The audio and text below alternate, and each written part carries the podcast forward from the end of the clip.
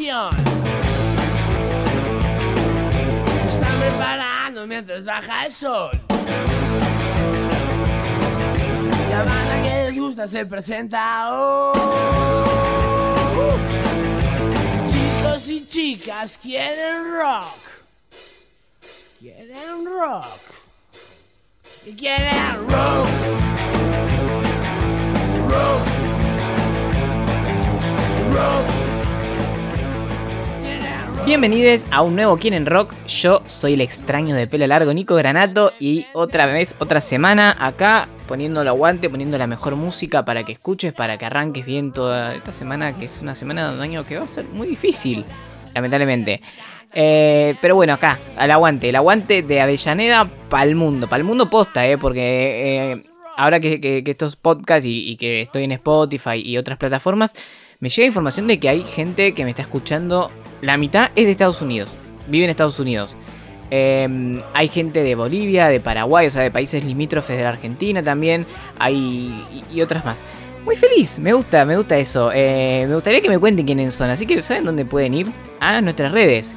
En Instagram estamos como quieren rock-radio o pueden ir a mi perfil personal, Nico Granato, Nico con C y K, y contarme qué onda, cómo llegaron a Quieren Rock desde el otro lado del mundo. Les cuento, estoy grabando con mi gata acostada al lado de la computadora con mucho miedo de que se despierte, de que haga quilombo y que tenga que volver a grabar. No tengo ganas de grabar 20 veces. Les voy a ser sincero. Pero bueno, hoy tenemos un montón de cosas. Tenemos la vida y obra de Janis Joplin. Sí, sí. Eh, seguramente lo estabas esperando y si no, bueno, qué sorpresa. Qué hermosa sorpresa. Janis Joplin, una de las voces más importantes no solo del rock, sino de la música universal. Eh, tenemos también una entrevista a un tocayo, se llama Nico David, un músico que está lanzando su primer trabajo junto a Javier Calamaro. Y tenemos la noticia del rock como todas las semanas para que te informes lo que está pasando en el mundo de la música. Y sin más preámbulos, arranquemos con esta belleza de programa que se llama Quieren Rock. Las novedades del rock en noticias de ayer.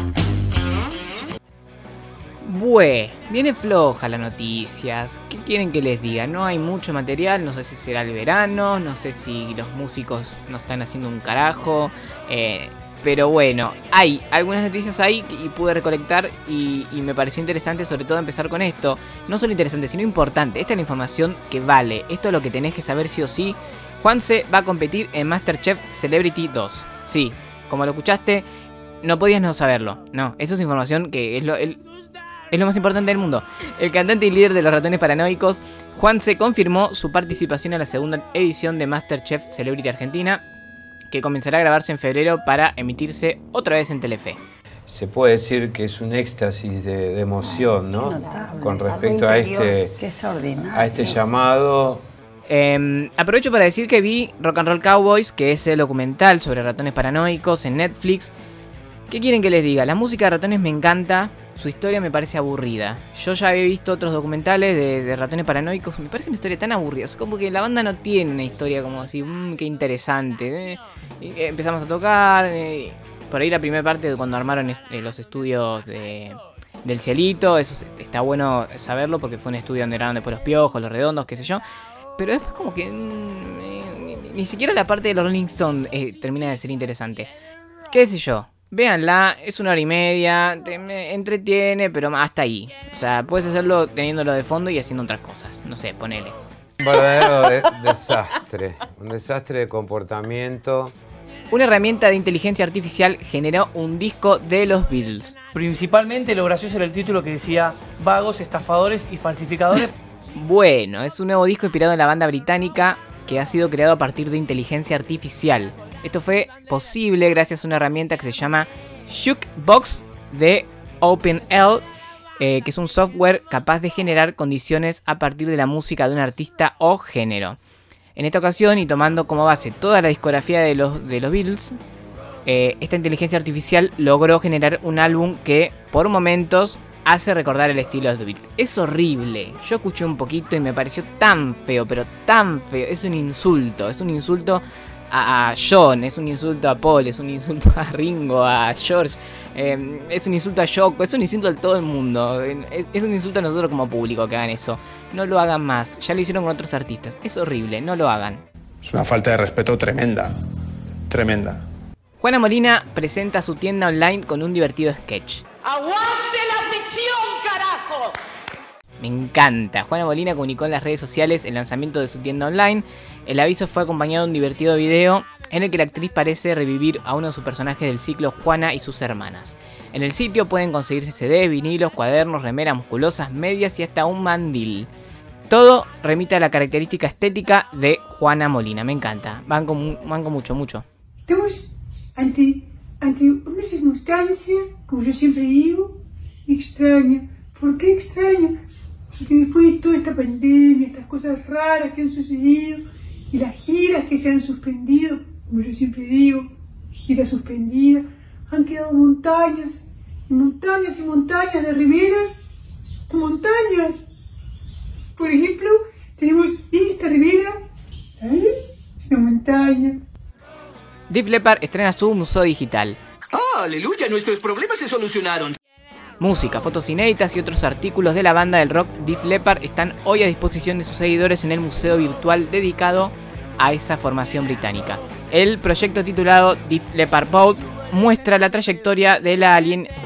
alineación, iba a decir, alineación desde los inicios de 1977 hasta la actualidad, mediante una colección virtual de rarezas seleccionadas por sus propios miembros.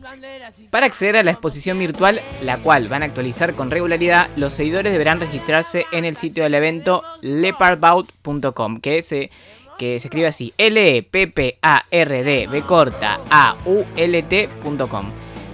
Se los deletreo porque tiene tantas consonantes juntas que es imposible si yo no se los di. No, no, no. eh, ni yo me los puedo acordar. Eh, pero está muy bueno, estuve chusmeando, me registré todo y, está es súper copado. Así que cerramos las noticias con un temazo de Deep Leppard, un clásico, Pour Some Sugar on Me.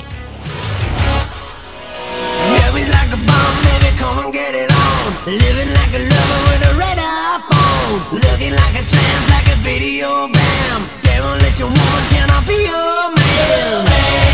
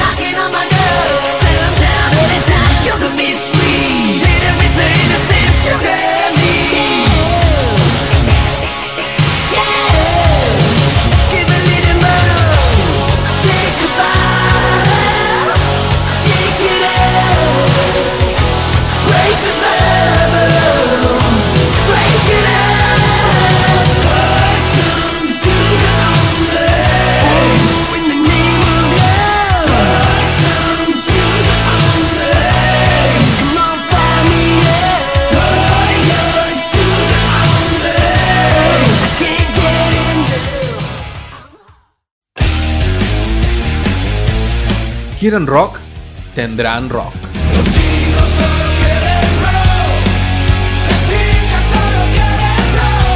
Quieren rock con Nico Granato.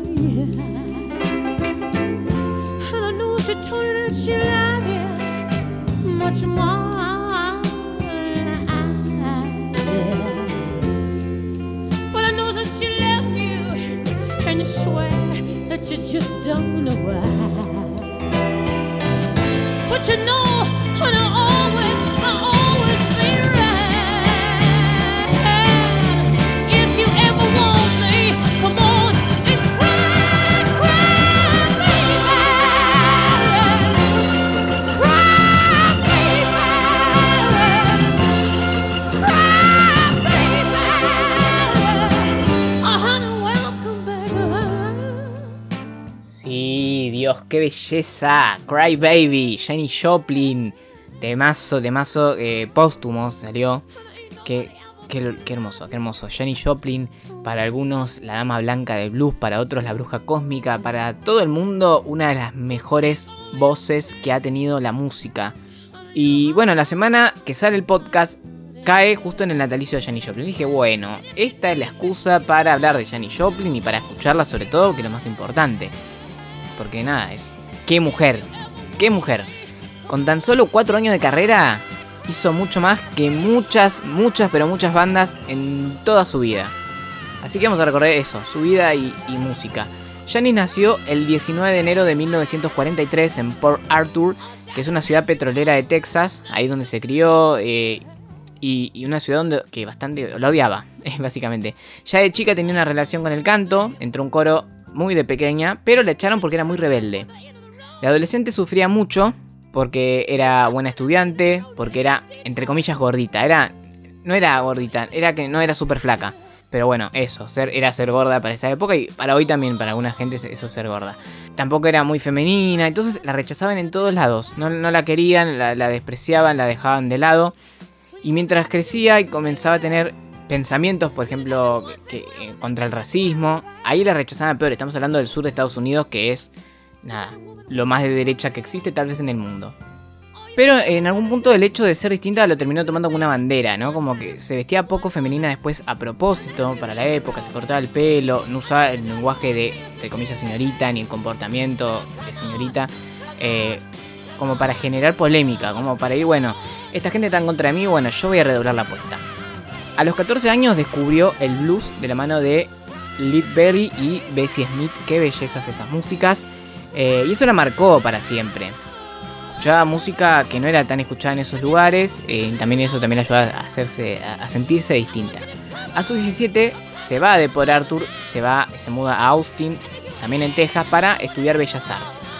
Eh, ahí pudo formar un grupo de amigos, qué sé yo, y un día eh, hicieron como una salida y en un momento ella se pone a cantar frente a sus compañeros. Y quedaron todos sorprendidos. Y ella dijo en, un- en una entrevista mucho más adelante, descubrí que tengo una voz poderosa por accidente, ¿no? Como que se puso a cantar jodiendo y, terminó descubriendo que tiene un talento. Eh, y ahí se dio cuenta que eso era lo suyo. Bueno, entonces Janis comenzó a tocar en bares de Austin a cambio de tragos. A ella le gustaba mucho cantar el blues, porque era lo que, lo que mamó primero de chica, lo que más le gustaba, lo que más le apasionaba. Pero en ese bar tenía que cantar folk. Había una banda que se llamaba Wall Creek Boys, donde ella se unió. Ella dijo, yo quiero estar acá, y lo metieron, a la banda le copó. Pero el ambiente del folk no la aceptaba mucho. Era muy discriminada, así como era discriminada en secundario y así como era discriminada en la, la universidad. De hecho, las fraternidades la votaron como el hombre más feo. Se votaba eso, el hombre más feo, y a alguien se le ocurrió eh, postular a Janis y toda la, la universidad la votó. ¿Qué universidad de mierda? Dios. Pero hicieron eso y le hizo muy mal. Igual ella estaba metida en la música y, estaba ahí tocando con los Waller Creek Boys.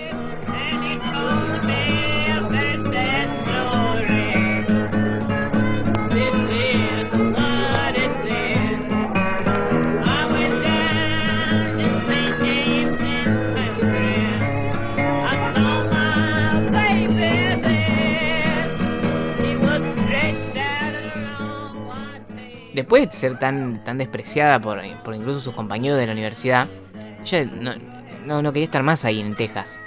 En un lugar del infierno, obviamente. Entonces, en el 63 se mudó a San Francisco. ¿Por qué? Porque la ciudad de San Francisco era en ese momento como eh, eh, la ciudad más libre de Estados Unidos, ponele, ¿no? Estábamos hablando de, empezaba el hipismo, estaban muchos los beatniks ahí.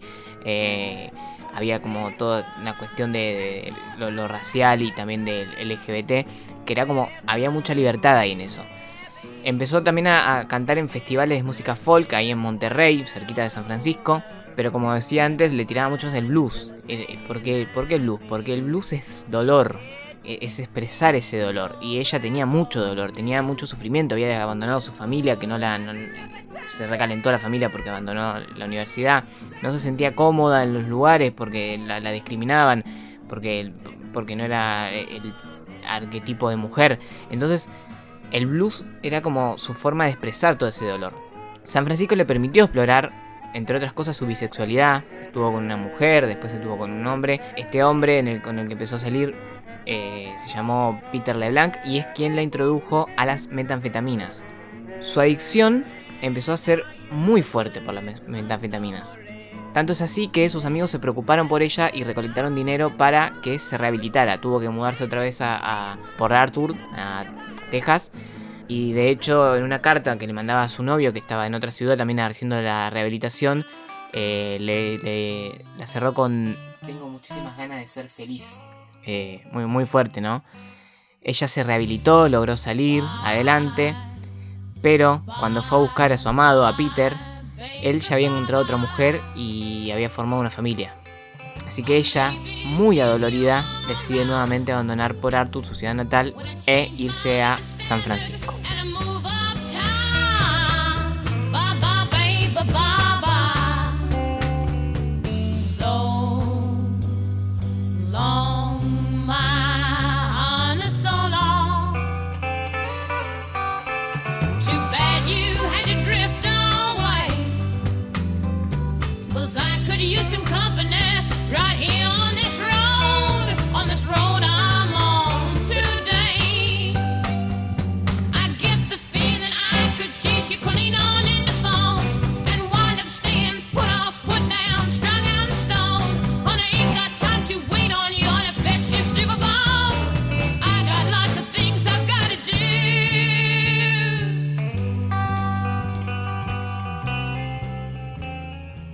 Parados en 1966.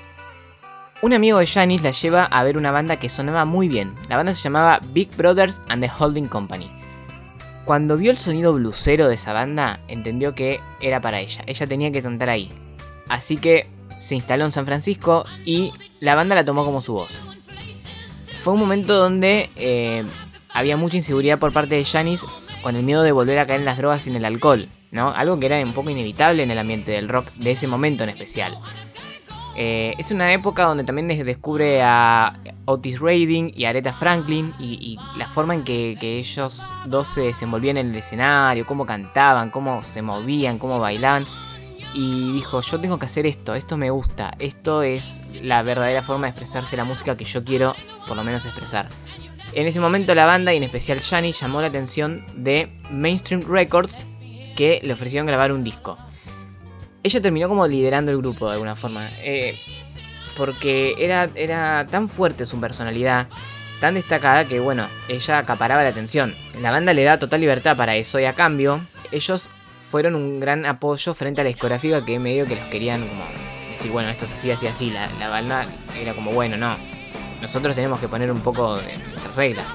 Su primer disco igualmente parecía no transmitir tanto lo que se vivía en el vivo cuando uno iba al show de Janis. Se lanzó en el 67 como un álbum homónimo, se llamó Big Brothers and the Holding Company y tuvo un tema que entró entre los 40 más escuchados que se llamó Down on Me.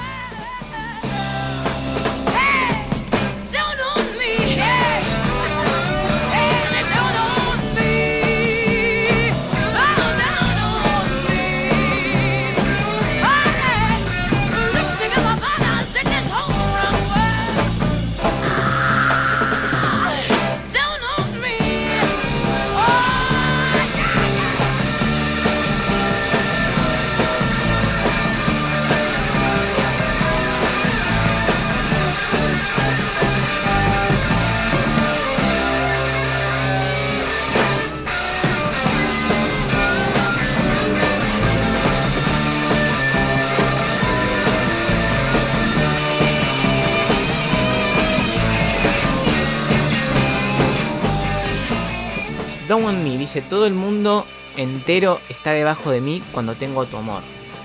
tema muy romántico. Bueno, Janis iba mucho por ese lado, por el lado romántico y el lado un poco del dolor también, de, la posesión del amor. Un disco que no tuvo demasiada repercusión, este, su disco homónimo, su primer disco, eh, en parte porque la banda era más conocida por los vivos y el disco, como yo decía, no, no, no, no transmitía del todo eh, cómo Janis se desenvolvía, eh, que era muy conocida como por, por ser como una... eh, cantaba como negra siendo blanca, era por eso también la, dama blanca del blues le decían. Con esos alaridos poderosos, con esa forma de moverse. Y como eso no estaba reflejado en el disco, por ahí eso influyó un poco en que no fuera tan conocido, además de ser el primer disco. Los shows en vivo era donde Janis se desempeñaba como nadie, como decía. Y, y por eso fue ganando cada vez más eh, reputación dentro del ambiente rockero, dentro de los hippies. Es así que le invitan a participar en el Festival Pop de Monterrey de 1967, que combinaba entre, entre sus músicas el blues y el folk.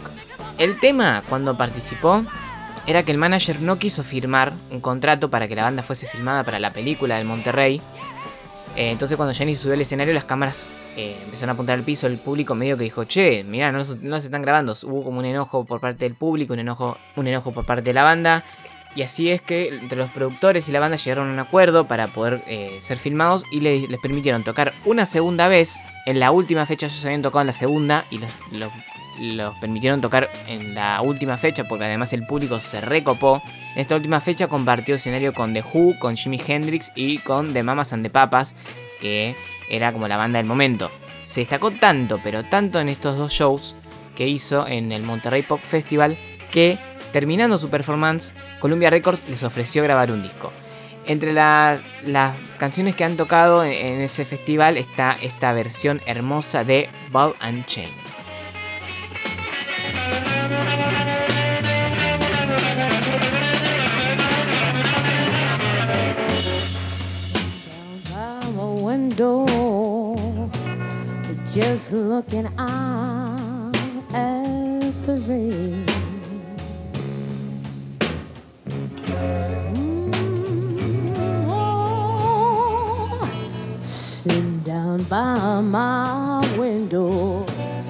Just looking out at the rain.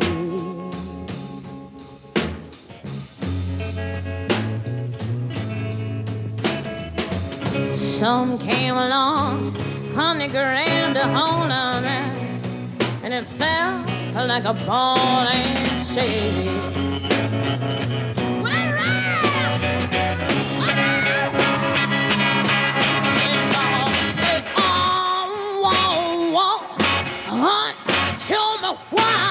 arms up.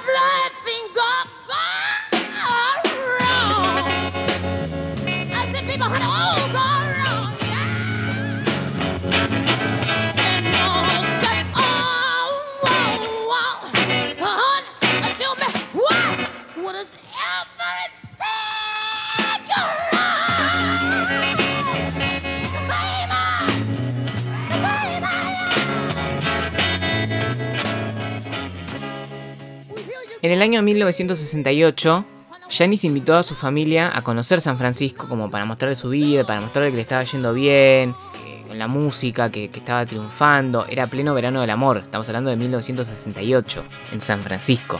Ella tampoco sentía como la presión de tener que mostrarle a sus padres de que a pesar de haber tomado un rumbo distinto al que ellos querían, ella era feliz y le iba bien. Los padres nunca entendieron nada. Eh, Vieron toda esa locura hippie y no sabían dónde meterse. Entonces se fueron recalientes a- otra vez a Texas. Y bueno, Janice quedó medio. Le, afectó obviamente eso. Ese año, 1968, lanzan el primer disco bajo Columbia Records que se iba a llamar Sex, Dope and Cheap Thrills, que se traduce como sexo, drogas y emociones baratas, pero el título no le convenció a la discográfica, así que quedó solamente Cheap Thrill. A comparación del trabajo anterior, este disco sí es muy fiel a lo que se podía apreciar cuando se escuchaba a Janis en vivo. ¿Cómo hicieron esto? Bueno, Columbia les ofreció grabar en un teatro vacío para que diera esa sensación de- de- del vivo y después le agregaron un público grabado. Chips and Thrill se lanzó y a los tres días fue disco de oro. Tres días tardó. De hecho, fue el disco más exitoso de 1968 en Estados Unidos. Y tiene unos temazos. Summertime, Chains, pero el sencillo que más permaneció en el top 10, que fue como un montón, creo 14 semanas si no me equivoco, es esta belleza, esta joya que se llama Peace on My Heart.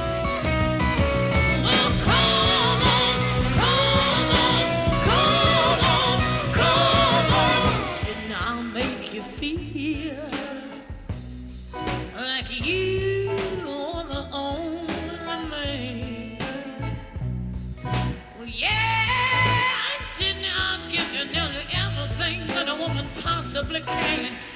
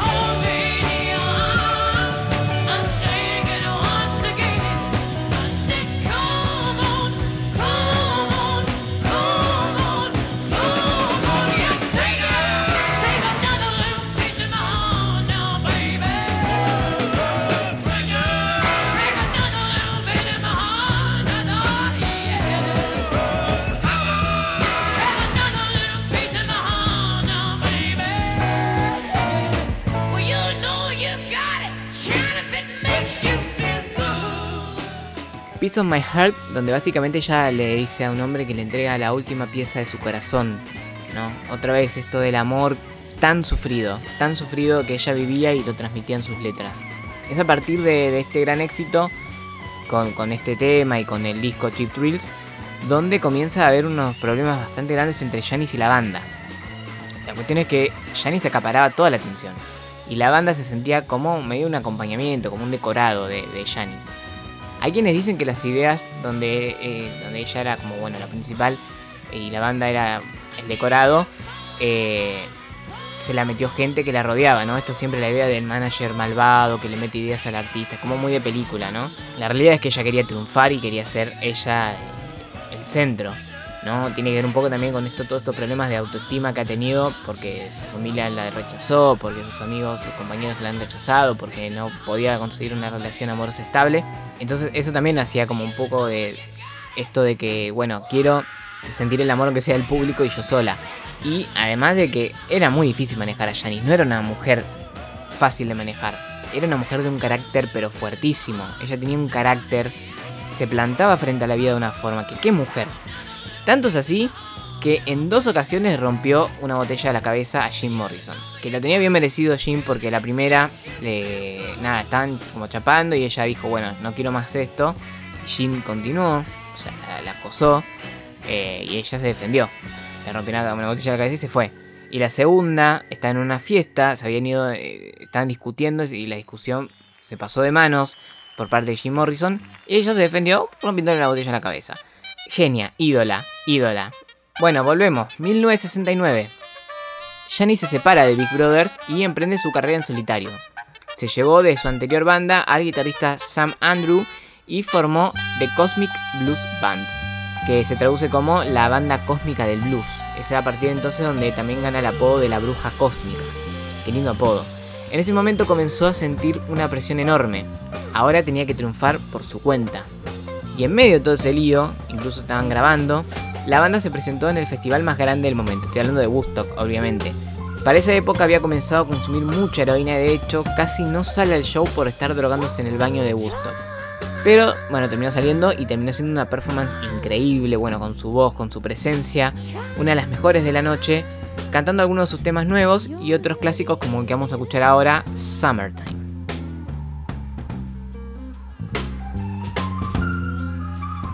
Fächer für so now. Hey, the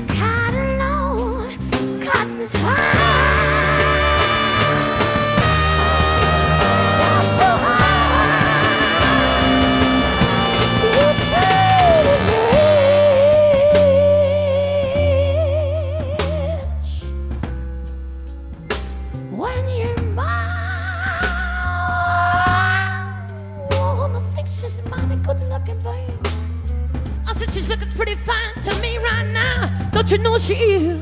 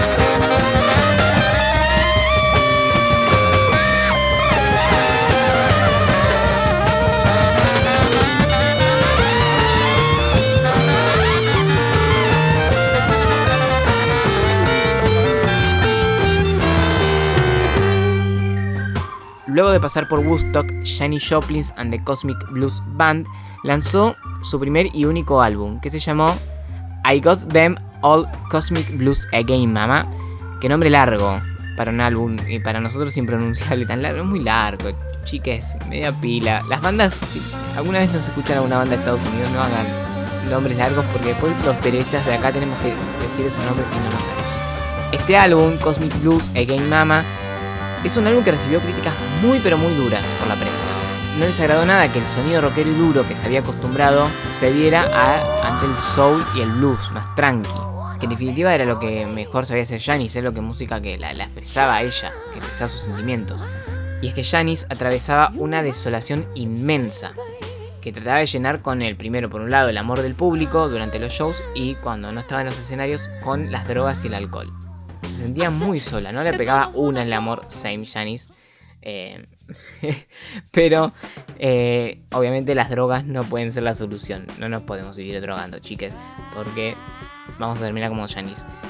Eso se refleja, eh, todo, ese, todo ese mal de amores, esa soledad, también de, de sentirse sola sin familia y todo eso, se trasladó a la música y a las letras. Por ejemplo, esta que vamos a escuchar ahora, Try Just a Little Bit Harder, habla de, intentar nuevamente y, y morder con como un poco más de ganas para recuperar ese amor perdido.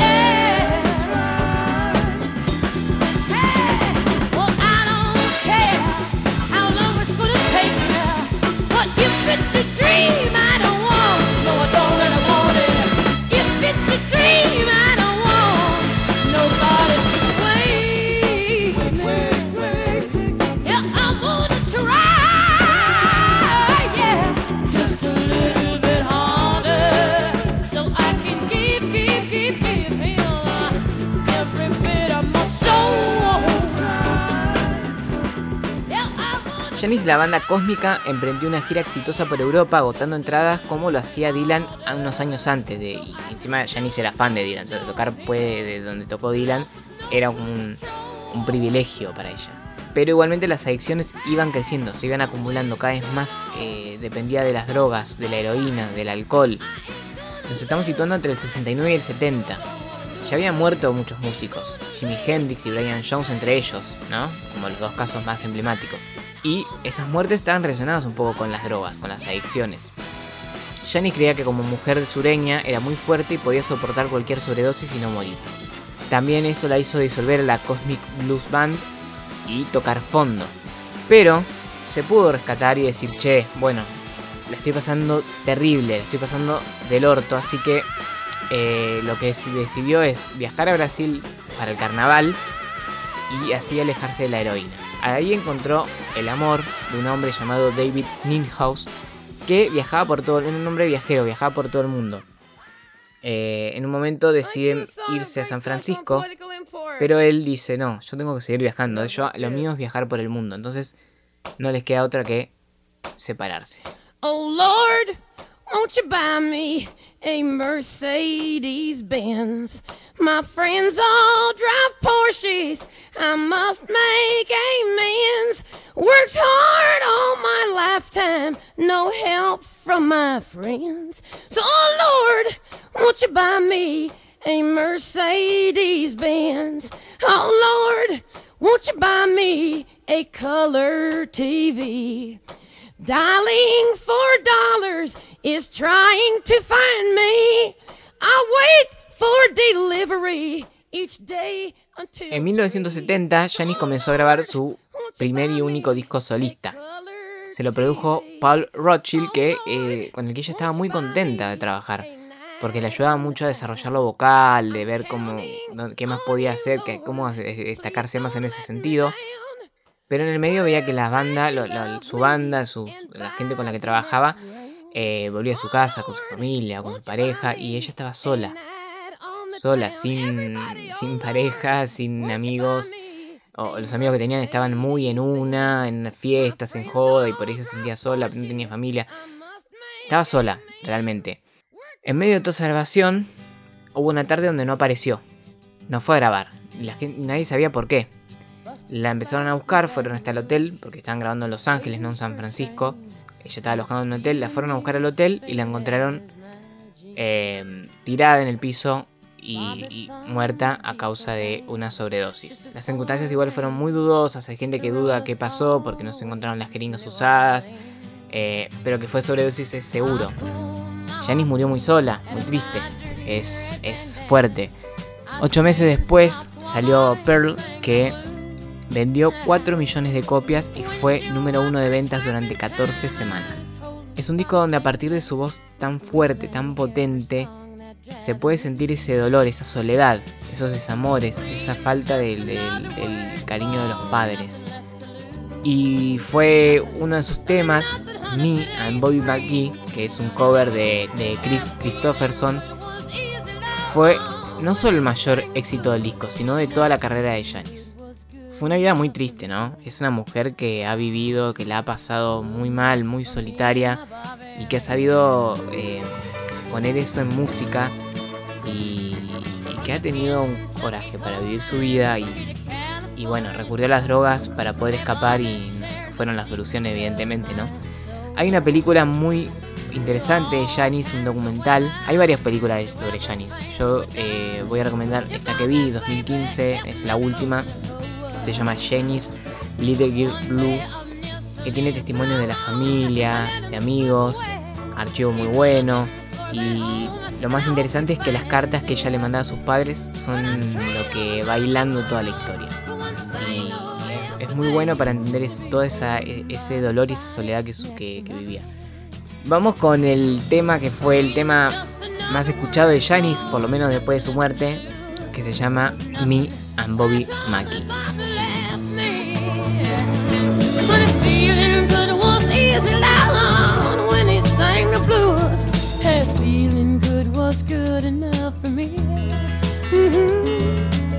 Good enough for me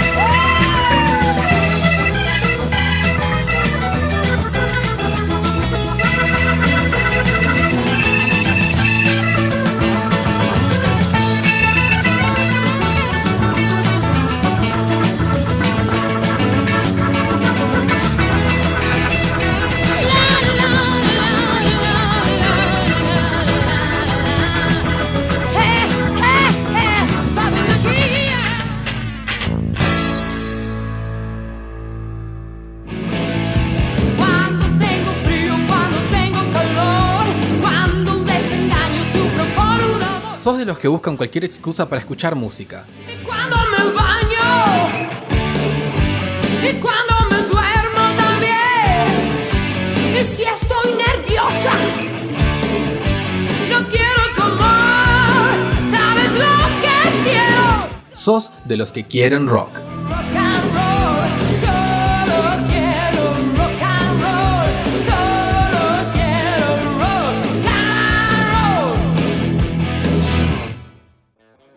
Seguimos en Quieren Rock y como estaba ya antes, ya había dicho un poco, ya seguramente ya saben, eh, traje a un invitado, a Nicolás David, Nico David, que está presentando su nuevo tema junto con Javier Calamaro, ni más ni menos.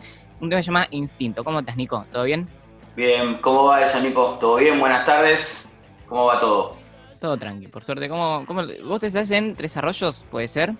Yo estoy en Tres Arroyos, eh, sí, provincia de Buenos Aires. Estoy a unos 500 kilómetros de allá de, de Capital. ¿Y cómo, cómo la venís viviendo ahí? Y acá, acá es un poco menos, menos bardo que allá. Acá es más tranqui, mucha menos gente, menos tránsito, menos juntada de gente. O sea, es muy, muy tranquila la ciudad. ¿Y lo que es lo, lo artístico, lo musical, hacer música es dif- diferente en una ciudad más tranquila? es un circuito más cerrado, ¿viste? Es un circuito más cerrado. eh, es como que, nada, se reduce mucho a, a eso, justamente. Aquí es un circuito muy chico, hay muy pocos lugares acá para tocar. Eh, de todas formas, yo, por ejemplo, no, no- no salgo mucho a tocar en la ciudad, sino que trabajo mucho en el estudio para trabajar por fuera, ¿viste? Eh, no es que no toqué nunca, sí toqué, pero no es a lo que apunto. O sea, trato de trabajar mucho mis canciones en el estudio y hacer movidas fuera de lo que es desarrollo. Buenísimo. Y bueno, la cuarentena te pegó con esto de, de- de componer, de agarrar cosas que tenías por ahí un poco eh, dejadas de lado o abandonadas y, y retomar y empezar a componer. Claro, eh, me pasó que los últimos eh, cinco años, ponele un poco más, sí, cinco años estuve trabajando mucho con producción, armando eventos y, y laburando con artistas en un nivel así bien alto. Y nada, medio que postergué un poco lo que es componer, sentarme a producir mis canciones y trabajar y demás. Así que lo dejé medio de lado. Y la cuarentena es un poco lo que decís vos, me encontró me encontró con mucho tiempo libre, no, ten- no teniendo espacios para hacer eh, claramente lo que nos pasó a todos los que trabajamos en eventos artísticos, no teníamos dónde hacerlos, no se podía, así que me encontré con mucho tiempo libre y, y empecé a, a- a trabajar de nuevo mis canciones, mis canciones viejas y demás. ¿Y cómo fue para vos ese encuentro con, con, con cosas que hacías antes? Y la verdad que fue todo un, ¿cómo te podría decir? Algo muy lindo porque hacía muchísimo tiempo que no lo hacía y de repente me encontré de nuevo como, como te podría decir, el, el Disney, Disney del, del músico, ¿viste? Sentarse en la compu, eh, armar las canciones y mezclar y ponerme en contacto con otros músicos, con por ejemplo, las primeras violas de mis canciones las, hace- las hace un amigo mío que está allá, o sea que trabajamos a distancia, de hecho con Javier trabajamos a distancia, grabamos cada uno en su estudio, entonces fue todo como un nuevo eh, despertar y también fue un, un aprendizaje muy, muy divertido, muy divertido. Y también esto de atravesar el momento difícil haciendo, bueno, vos haciendo música, pero eh, viendo como la forma de, de- de atravesarlo está reflejado en, el- en la canción, en Instinto. Instinto, sí, tiene un poco de eso y tiene un poco de experiencias de vida, ¿viste? Eh, es una canción que para el que no la escuchó, le cuento, es una canción motivacional desde el punto de vista de la letra, porque te alienta a avanzar, te alienta a seguir, te alienta a darle para adelante, quinta fondo y dale. Y por otro lado cuenta muchas experiencias que tuve yo cuando decidí dedicarme a la música, cuando contaba mis sueños a personas equivocadas, cuando en la vida me crucé con, me cruzaba con muchos matasueños, viste, que te van a decir que no, que sos un desastre, que esto, que lo otro. Claramente cuando era más chico, ahora de grande, lo más probable es que te dé un saque en la cabeza. Claro. Pero de, de- de más pibe, viste, era como que vos necesitas el aliento de tus amigos o el empuje.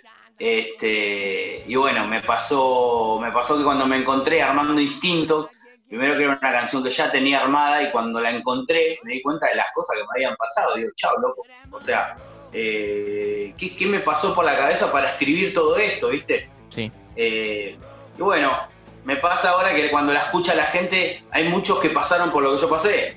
¿Viste? Cuando vas a emprender algo, siempre hay alguien que viene con buena onda y otros que vienen a pincharte.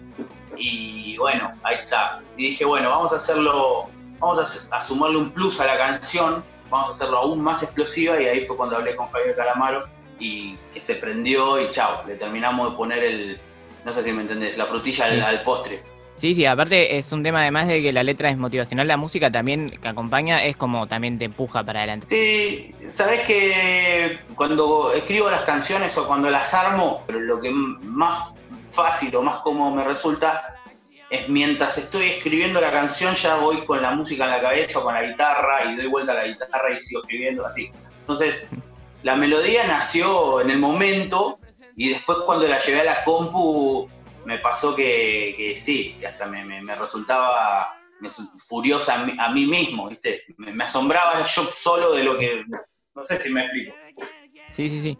Y, y la Eso. música la, la- la fuiste haciendo vos, los, los- todos los instrumentos que hay los fuiste haciendo vos solo, ¿no? Claro, claro, los, los instrumentos que, que- que- que se escuchan en Instinto, por ejemplo, Instinto tiene una batería, tiene arreglos de batería, tiene, bueno, bajo, tiene tres guitarras, eh, tiene un bajo, tiene una guitarra acústica también, tiene piano, sintetizadores, todo eso se lo meto yo acá.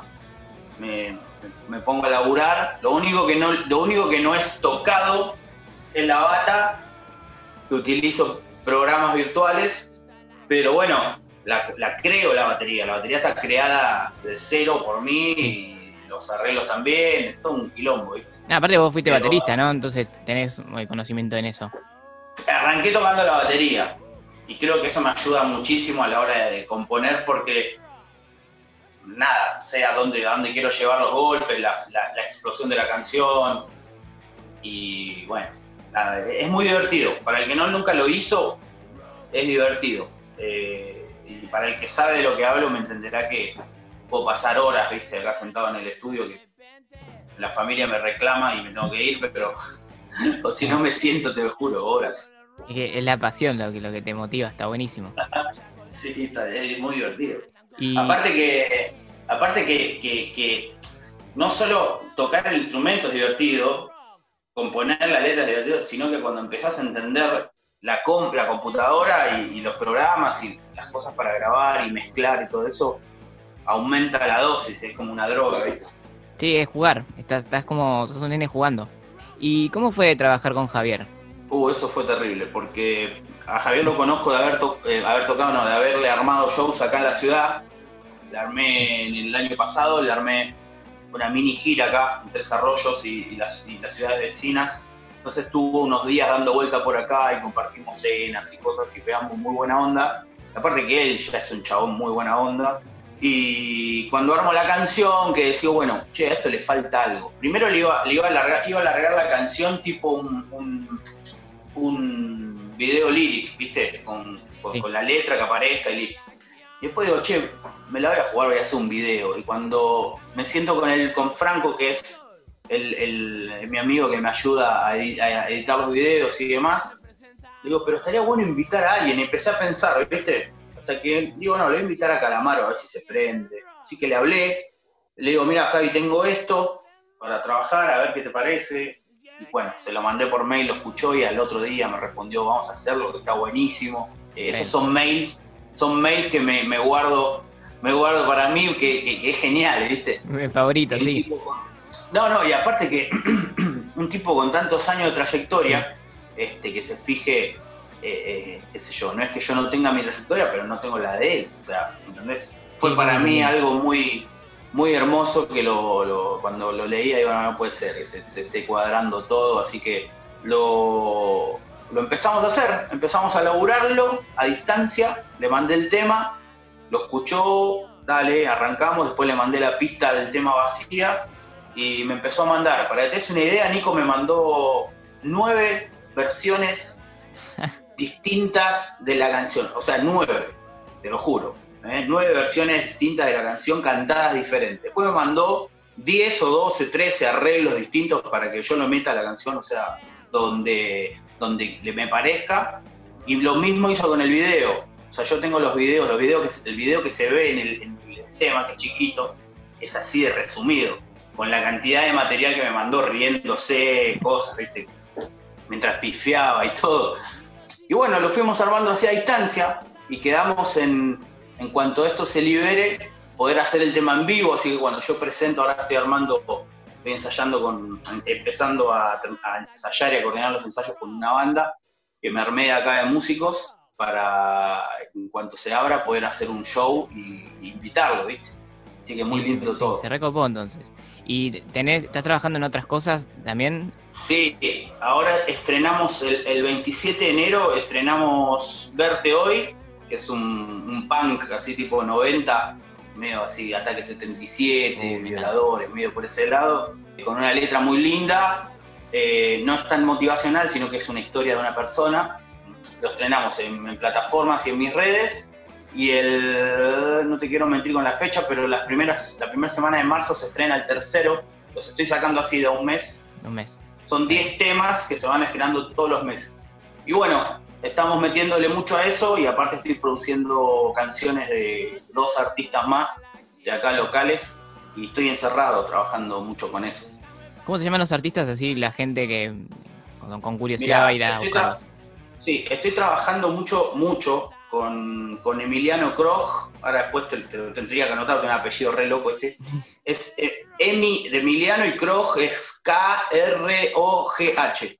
Él está, ya le, ya le produje un tema que se llama Recordándote y ahora estamos sacan- sacando otro, otro, otro single que se estrena en los primeros, también los primeros días de marzo.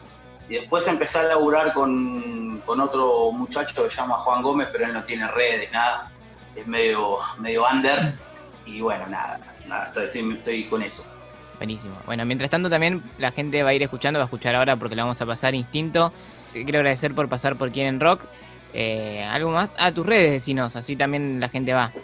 Mira, mis redes eh, me encuentran en Instagram eh, como arroba nicolás.davidok, arroba nicolás.davidok.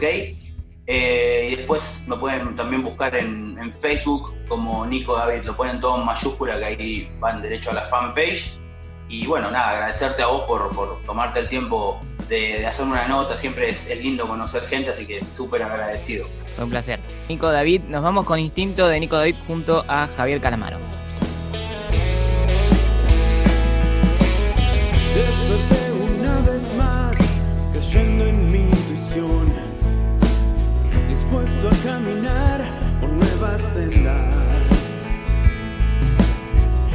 Hablaste a mi corazón y me diste nuevas fuerzas. Seré un loquito más, pero siempre hablo con vos. Muchos comentan que no lo voy a lograr. Y yo les digo, siéntense a observar ah, cómo lo hago.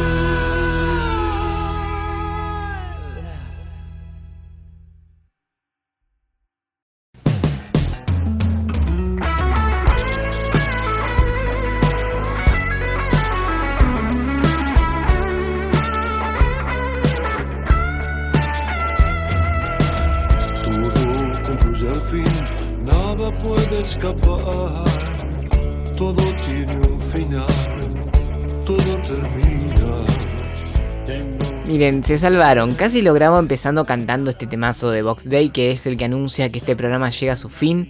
Eh, muchas gracias por estar ahí. Gracias por, por, compartir la música, porque eso es lo que más me gusta de esto. Compartir música es una de las cosas que amo en la vida. Me llevo a enamorar por eso. Sí. No, no está bueno, no está bueno, eh, no lo hagan, no lo hagan. Como dicen los, los abuelos, nada, no se enamoren nunca. Ellos dicen de, de aquel marinero venganí, no te enamores de nadie. Mentira. Em, me fui de tema, ¿no? Yo soy Nico Granato, el extraño de pelo largo. Síganme, Nico Granato con CK en Instagram, es mi mío personal. Quieren rock-radios, el Instagram de este programa. Y nos encontraremos la semana que viene. Escuchen mucha música y no se enamoren nunca de aquel marinero bengalí, por favor.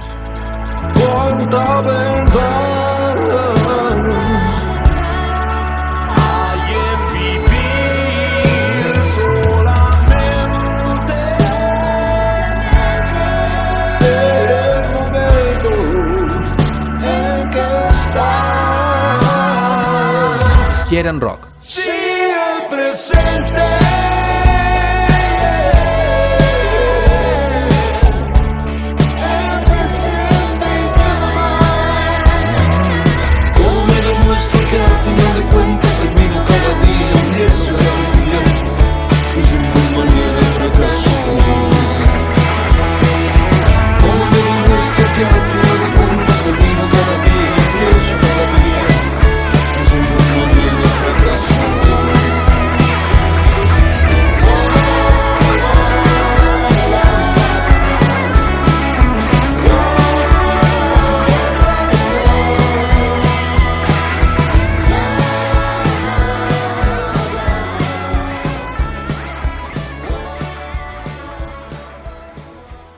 Puede decir que es un éxtasis de, de emoción, ¿no? Con respecto a este, a este llamado